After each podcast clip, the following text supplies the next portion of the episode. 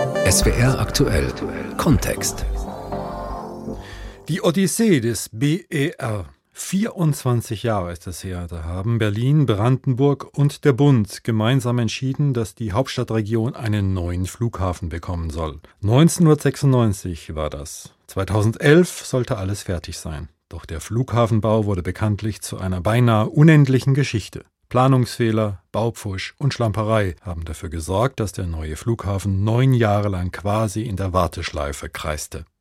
Nun ist er endlich fertig. Der BER geht an den Start und dafür wird der Flughafen Tegel im Norden der Stadt nach 46 Jahren Flugbetrieb aufs Altenteil geschoben. Thomas Rautenberg über Geschichte und Geschichten eines Flughafenbaus. Derzeit vergeht kaum ein Tag, an dem der Chef der Flughafengesellschaft Berlin-Brandenburg nicht vor einem Mikrofon posiert. Engelbert Lütke-Dahldrup hat geschafft, wovon seine Vorgänger in den 14 Jahren Bauzeit des BER nur träumen konnten. Am 31. Oktober wird der BER eröffnet. Die deutsche Hauptstadt erhält endlich einen Flughafen nach internationalem Standard. Bis vor kurzem lief noch der Probebetrieb auf dem BER. 9900 Komparsen und 24.000 Mitarbeiterinnen und Mitarbeiter von Airport, Airlines und Abfertigungsdiensten haben die Flughafenabläufe getestet. Zweimal pro Woche waren bis zu 400 freiwillige Flughafentester unterwegs. Leute, die das BER-Terminal einfach mal sehen und persönlich erleben wollten. Sieht sehr gut aus, dass es funktionieren wird. Wann werden Sie diesen Flughafen zum ersten Mal benutzen? Wissen Sie das schon? Ich könnte mir vorstellen, dann über Weihnachten nochmal wegzufliegen. Vorstellen kann man sich vieles. Ob es tatsächlich klappen wird, hängt wohl nicht zuletzt von den dann geltenden Reisebeschränkungen ab. Die Altflughäfen Tempelhof, Tegel und Schönefeld, die den Flugverkehr gerade so am Laufen halten, sind zu klein, technisch verschlissen, haben keine Zukunft mehr. Ein neuer Airport muss her, draußen vor der Stadt, wo der Luftverkehr an einem Flughafen gebündelt werden kann. 28. Mai 1996, Bundesverkehrsminister Matthias Wissmann, Berlins regierender Bürgermeister Eberhard Diebken, beide CDU und Brandenburgs Ministerpräsident Manfred Stolpe von der SPD einigen sich auf den künftigen Flughafenstandort für die Hauptstadtregion. Eberhard Diebken verkündet. Wir empfehlen der Flughafengesellschaft, die Standortentscheidung zugunsten von Schönefeld. Der ehemalige Militärflughafen Sperenberg und Jüterbock Ost, beide südlich von der Hauptstadt gelegen, sind damit als Alternativstandorte für den Flughafenbau aus dem Rennen. Überraschend ist das schon, schließlich war Schönefeld im Umweltverträglichkeitsvergleich gegenüber beiden Mitbewerbern durchgefallen. Oder wie es Ministerpräsident Stolpe damals ausdrückt, danach ist es undurchführbar, in Schönefeld einen internationalen Flughafen zu unterhalten. Nichts ist undurchführbar, wenn man es politisch will. Also wird doch nicht weit draußen, sondern mitten in die Berliner Stadtrandsiedlungen gebaut. Mit der Folge, dass bis zu 750 Millionen Euro allein für die notwendigen Schallschutzmaßnahmen der benachbarten Anwohner fällig werden. 2006 beginnt der Bau des neuen Flughafens. Bis zu 2 Milliarden Euro soll das Projekt kosten und im November 2011 fertig sein. Doch das wird nichts. Neuer Termin 3. Juni 2012. Auf der Baustelle liegt zu viel im Argen. Am 8. Mai dann die Vollbremsung von Berlins regierendem Bürgermeister und Flughafenaufsichtsratschef Klaus Wowereit sowie Brandenburgs Ministerpräsident Matthias Platzek. Der Flughafenstart wird abgesagt. Der zuständige Landrat Stefan Loge SPD hatte sich dem politischen Druck nicht gebeugt und die amtlichen Genehmigungen für den Flughafen Rohbau verweigert. Kein guter Tag für den Flughafen Berlin-Brandenburg. Willy Brandt kein guter Tag für die Bürgerinnen und Bürger unserer beiden Länder und der vielen Besucherinnen und Besucher unserer Region. Ich verhehle auch nicht, dass ich stocksauer bin, weil so eine Überraschung darf eigentlich nicht kurz vorher noch passieren. Nach der Absage sprudeln gleich neue Starttermine aus den Politikern heraus. Im August des gleichen Jahres soll es nun losgehen, fordert Platzek. Wenig später bringen die beiden Länderchefs den 27. März 2013 ins Spiel. Doch die Terminvorgaben zeigen im Grunde nur, wie wenig die Entscheider über den Bausachstand in Schönefeld wissen, wie weit die Politik von Ostdeutschlands wichtigstem Infrastrukturprojekt weg ist. Auf der Baustelle bemüht sich derweil Horst Ammann etwas Ordnung in das Chaos zu bringen. Der neue Bau- und Technikchef kommt vom Frankfurter Flughafen und macht eine erste Bestandsaufnahme. Das Ergebnis ist desaströs. Am Ende stehen über 200.000 Baumängel auf seiner Liste. Hier ist in dem guten Versuch, einen Termin zu wahren, dann doch mehr schiefgegangen als gut gegangen. Da müssen wir einiges wieder korrigieren. Dem politischen Druck, sich endlich auf einen neuen Eröffnungstermin festzulegen, kann auch Bauprofi Ammann nicht lange widerstehen. Und dieser Termin ist der 27. Oktober 2013. Äh, es gibt bestimmt sicherere Wetten als das. Ausgerechnet Bundesverkehrsminister Peter Ramsauer, CSU, meldet sich als erster zu Wort. Bis zu diesem Zeitpunkt hatte der Bund so getan, als ob er mit dem Flughafenneubau nichts am Hut hätte. Dabei ist der Bund Miteigentümer der Flughafengesellschaft Berlin-Brandenburg. Für BER-Bauchef Horst Ammann wird die Luft am BER ganz schnell ganz dünn. Die Politik will keine Mängellisten, sie will endlich einen neuen Flughafen. Berlin, Brandenburg und der Bund holen einen neuen, altgedienten Manager. Ex-Bahn und Air Berlin-Chef Hartmut Medon übernimmt die Geschäftsführung beim BER. Er gründet ein sogenanntes Sprint-Team, das die BER-Eröffnung im Sauseschritt ermöglichen soll. Dutzende junge Männer und Frauen von internationalen Beratungsunternehmen fallen auf der Baustelle ein und übernehmen das Kommando. Medon will nicht zurückschauen, höchstens dann, wenn es um die Fehler der anderen geht. In der ursprünglichen Konzeption des Flughafens war zum Beispiel eine zentrale Sprinkleranlage vorgesehen. Und die, die Baubehörde hat früh vor drei Jahren ist mir gesagt worden, schon den Finger gehoben, hat gesagt, Leute beim Flughafen, das wird wohl so nicht gehen. Wir brauchen eine Redundanz. Wenn die eine zentrale Anlage kaputt geht, dann kann das nicht sein, dass dieser Flughafen ohne Sprinkler teilt die. Aus für mich unvorstellbaren Gründen ist das nicht passiert. Die Zulassungsbehörde, Herr Loge, hat gesagt, macht da mit Recht den Punkt, da sind wir verarscht worden von diesem Flughafen. Entschuldigung, wenn ich diese Vokabel einfach so platt sage. Und das ist auch so. Doch für eine Redundanz der Sprinkleranlage fehlen die Pläne. Genauso wie für die Brandmelde- und Entrauchungsanlage zwei ganz sensible Bereiche, von denen keiner weiß, was nur auf dem Papier steht und was in Schönefeld wirklich gebaut worden ist. Daran ändert auch Medorns teures Beraterteam nichts.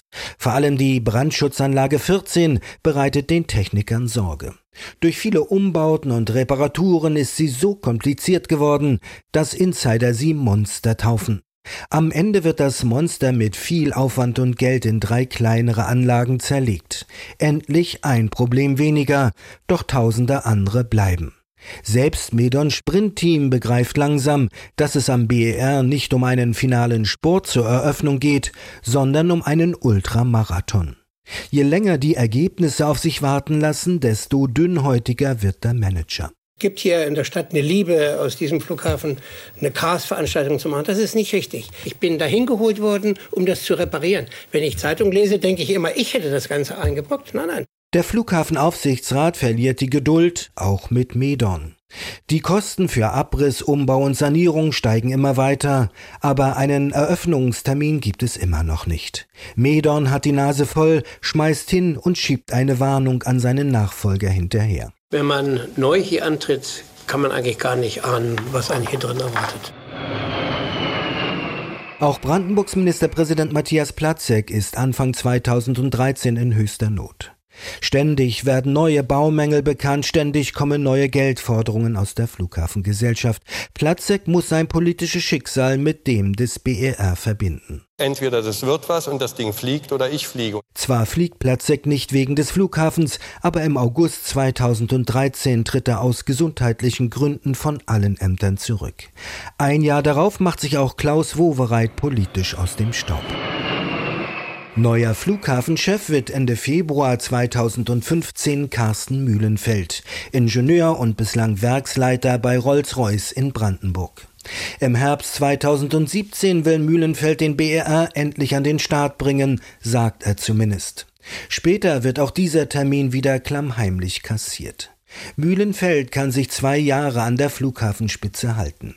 Er geht 2017 und macht Platz für Engelbert Lüttke Dahldrup, früher Staatssekretär im Bundesbauministerium und jetzt beim Berliner Senat. Als Berliner Flughafenkoordinator sitzt er auch im Aufsichtsrat der Gesellschaft. Lütke Dahldrup kennt das Projekt, er spricht aus, was alle Projektbeteiligten seit Jahren wissen. Durch die jahrelangen Verzögerungen und den damit verbundenen baulichen Problemen wurde nicht nur Berlin, es wurde ganz Deutschland in gewissem Sinne zur Lachnummer. In den Brandenburger Sand setzen wir ganz entspannt den Airport Willy Brandt. Open. Jetzt machen wir nicht so eine Hektik. Seid mal ein bisschen tolerant und nervt nicht rum mit dem Termin. Die Mühlen malen anders in Berlin. Open this gate. Ist ja gut. Selbst Klaus Wowereit ist das Lachen trotz der Pech- und Pannenbaustelle offenkundig niemals vergangen. Und ich freue mich auch immer darüber, dass viele Leute mich ansprechen und sagen, Herr Wowereit, wir sind so glücklich, dass wir noch von Tegel fliegen können. Apropos Tegel. Im Konsensbeschluss von 1996 wird der Flughafen in Schönefeld BER als Single Airport definiert. Sprich, die Flughäfen Tempelhof und Tegel werden geschlossen. Bei Tempelhof geht es schnell, der ist 2008 dicht. Die Tegel-Debatte zieht sich dagegen über Jahre hin. Der Traditionsflughafen hat seine Anhänger. Tegel muss offen bleiben, weil es sehr gut erreichbar ist von der Stadtmitte zum Beispiel. Tegel soll geöffnet bleiben, weil es super wichtig ist, so einen zentralen Flughafen zu haben. Die Anreise von, wie heißt der neue Flughafen? BER ist einfach irre lang. 2017 sprechen sich bei einem Volksentscheid über 56 Prozent der Teilnehmenden für den Weiterbetrieb von Tegel aus. Dennoch hält der Senat an der Flughafenschließung fest. Auf der BER-Baustelle in Schönefeld herrscht derweil endlich emsige Geschäftigkeit. Geschäftsführer Lütke Dahldrup holt 2018 alle beteiligten Baufirmen an einen Tisch. Er schließt neue Verträge, einigt sich auf Fertigstellungstermine, langsam nimmt das ganze Projekt wieder Fahrt auf. Die Firma Bosch setzt alle automatischen Türen instand und baut die Brandmeldeanlage fertig. Siemens entwickelt eine neue Systemsteuerung, mit der die Brandschutz- und Entrauchungstechnik tatsächlich auch funktioniert. Die Firma ROM sortiert und verlegt tausende Kilometer Kabel neu, die vorher ohne jeden Plan irgendwie verbaut worden waren. Stromtrassen mit nicht zertifizierten Dübeln an den Wänden montiert, werden kurzerhand nachgedübelt. Die sogenannten Wirkprinzipprüfungen, bei denen der TÜV das Zusammenspiel aller sicherheitsrelevanten Anlagen testet, geht schließlich ohne große Beanstandungen über die Bühne.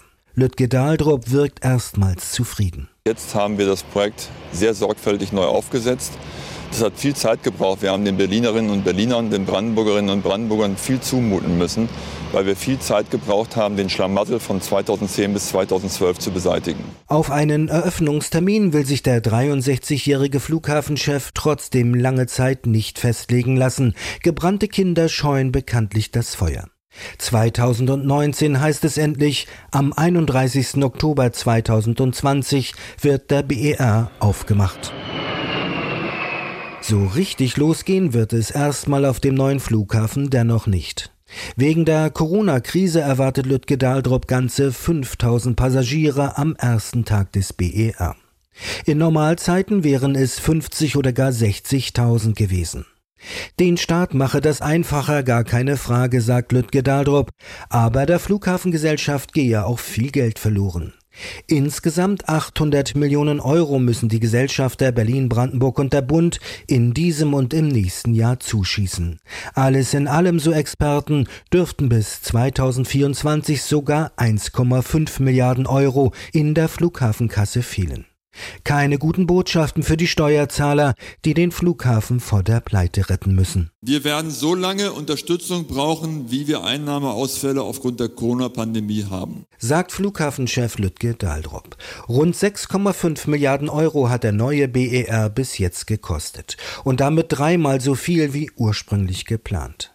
Eine Erfolgsgeschichte sieht anders aus, räumt auch Lütke Dahldrup ein. Und er will, nicht nur wegen Corona, auf die ganz große Eröffnungsfeier verzichten. Es gibt keine große Party. Wir machen einfach auf. Keine Party, aber immerhin die Eröffnung des BER oder offiziell des Flughafens Willy Brandt. Der Blick zurück war das von Thomas Rautenberg für SWR aktuell Kontext.